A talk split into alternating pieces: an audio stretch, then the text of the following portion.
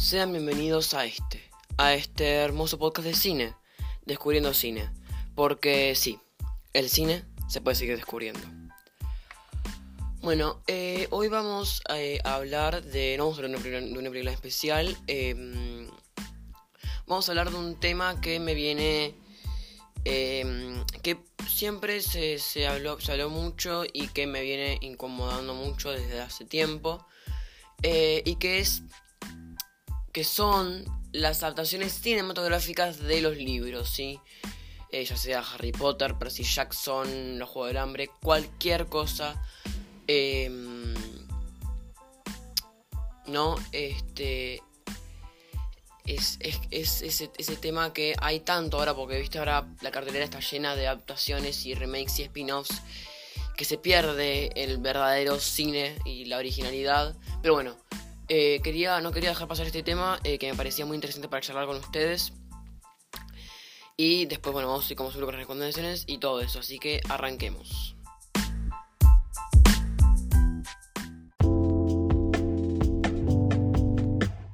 Empezar hablando de este tema eh, que, como dije antes, tanto me incomoda eh, más que nada porque no, la cartelera ahora está llena de, de, de, adaptaciones y todo. Eh, no, no creo meterme en el tema de adaptaciones de cómics porque yo creo que eso es ya muy diferente. Eh, es otro mundo, por más que, que no lo parezca.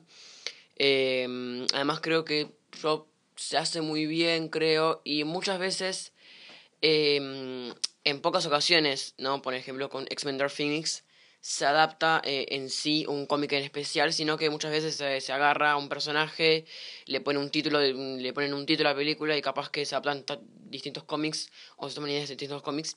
Que yo creo que esa es la, la idea, ¿no? De, de, de la adaptación. Em, a ver, yo creo que el término adaptación eh, es raro, ¿no?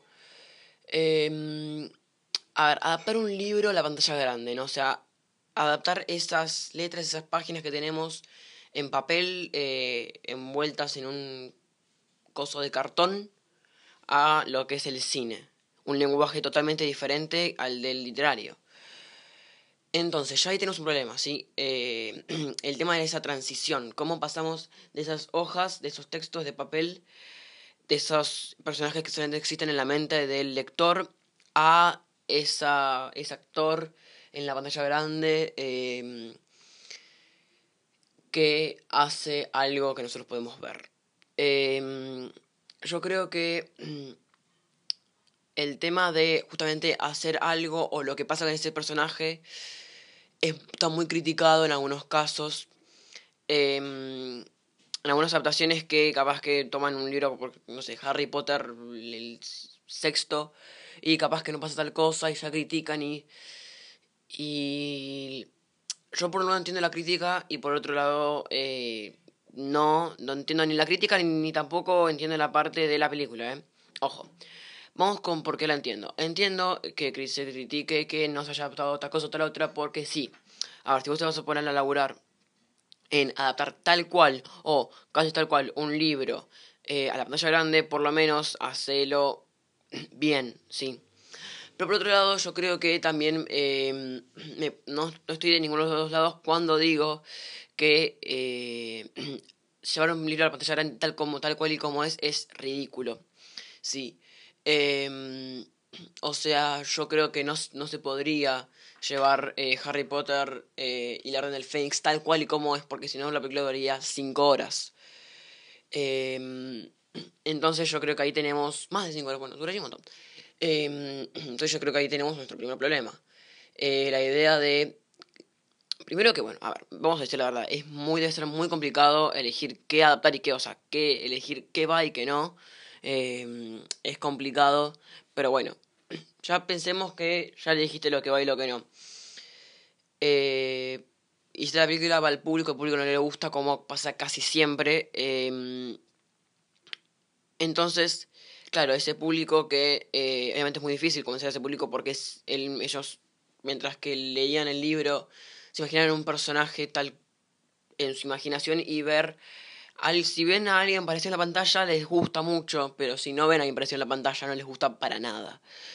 Em, y yo creo que ese es el tema porque em, para mí lo que ves en la pantalla lo que vos lees en el papel del libro no tiene que ser parecido, sino que la idea de eh, llevar un libro a la pantalla grande yo creo que sería como muy bien, eh, como muy bien supo hacerlo Hitchcock en su momento con muchas películas, que muchas películas están basadas en cuentos, en relatos eh, cortos y libros también, que lo que él hacía era captaba una idea, o sea, sacaba una idea con su visión, con su perspectiva de la historia eh, y de, de todo lo que, lo que conllevaba eso, y él hacía su propia película con esa idea como argumento. Entonces, eso creo que es genial, porque yo creo que ahora tratar de imitar ese libro em, con luces y sombras, ¿no?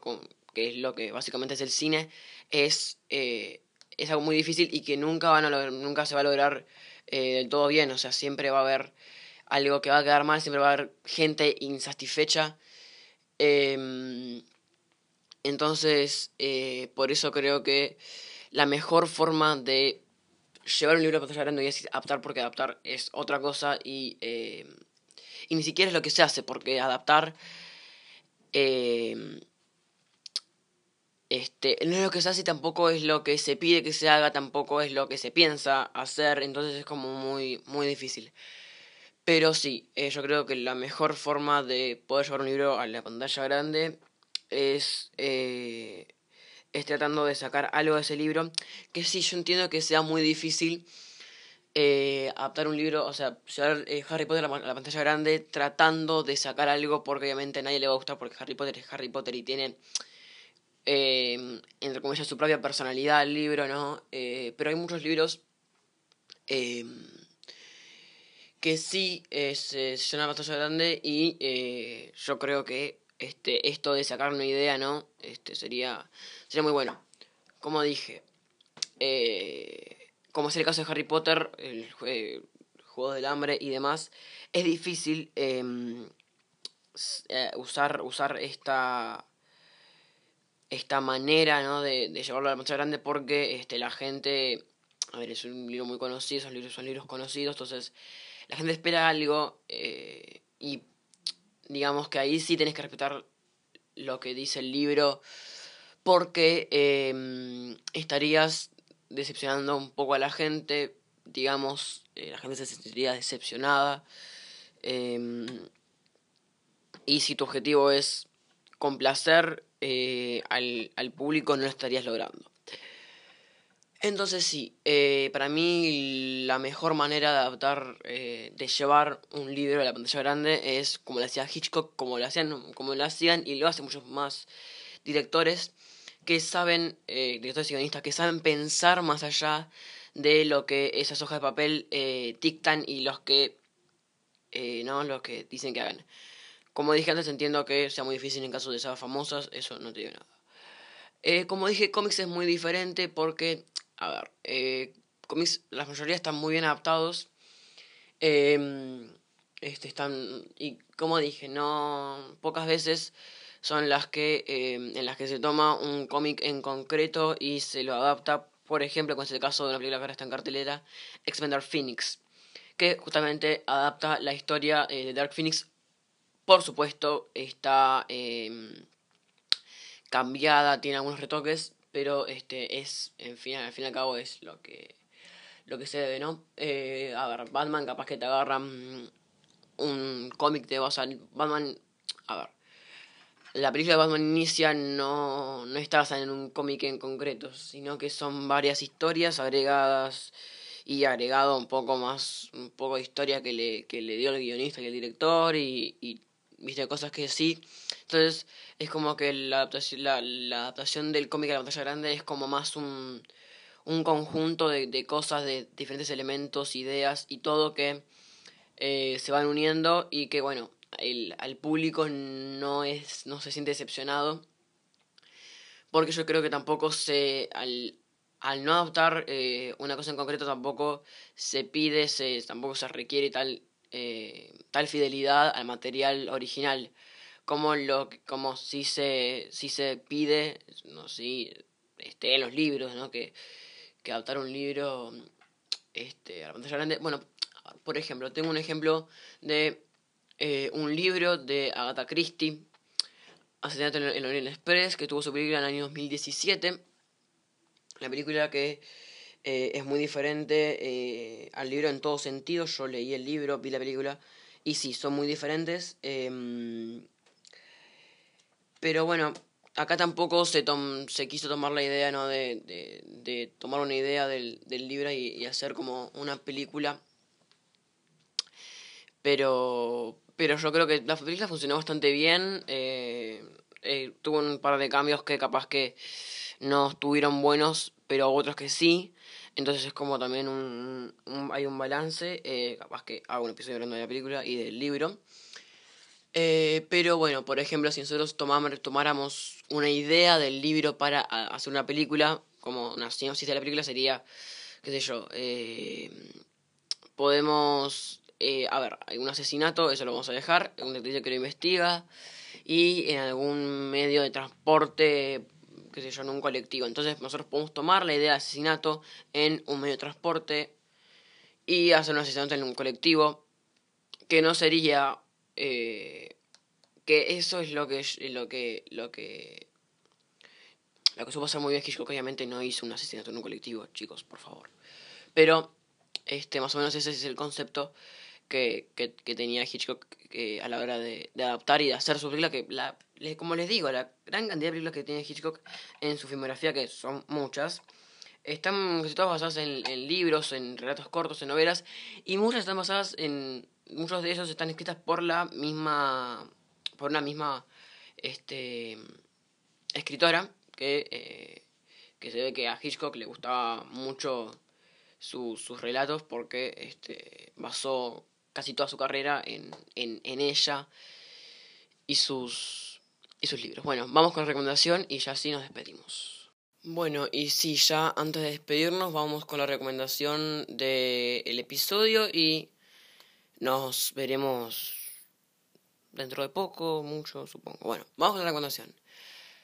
Hoy recomiendo que vean A Long Goodbye o Un Adiós Peligroso, película del año 1973 dirigida por Robert Altman y protagonizada por Elliot Gold. Eh, ¿De qué va esta película? ¿Qué se trata? Bueno, esperen, voy a decirles de qué se trata y no vamos a poder ir.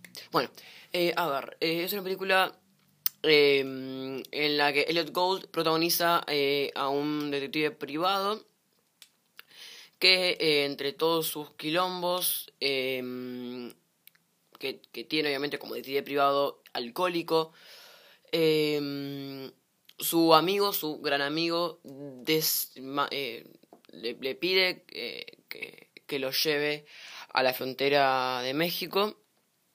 El detective privado, como buen amigo, lo lleva. Su amigo se va y cuando vuelve eh, se encuentra con que al parecer su amigo mató a su esposa y luego se suicidó en México. Eh, una película muy interesante eh, del 73, o sea, cine americano del 70, eh, de mis cosas favoritas. Em, como dije, una, película muy interesante, em, es entretenida, me gustó, me gustó bastante. hay algunos unos fallos y, cosas flojas, pero este, dentro de todo está bien. Dura una hora, una hora 52, la puedes mirar en Qubit, eh, Quit TV. Eh, y sí, la recomiendo porque es una muy buena película para los que le gusta, para los que le gusta el cine americano del 70, ¿no? Que, que es una algo, algo tan lindo como eso. Creo que no existe nada más lindo que eso. Eh, bueno, sí, existen cosas más lindas, como la novela No, no, tampoco, tampoco, no, yo, yo creo que no, no, no, no superaría. Bueno, vean la película que está en Qubit, eh, que sí me pareció bien, este, está bien como para ver un, fin de semana ahí. Si llueve mejor, y si no, también, andarle. Bueno, me despido, ahora sí. Eh, síganos en nuestro Instagram, arroba cinepod, eh, ahí vamos a estar lo más activos que podamos. Eh, ¿Qué más? Nada más. Bueno, Chau.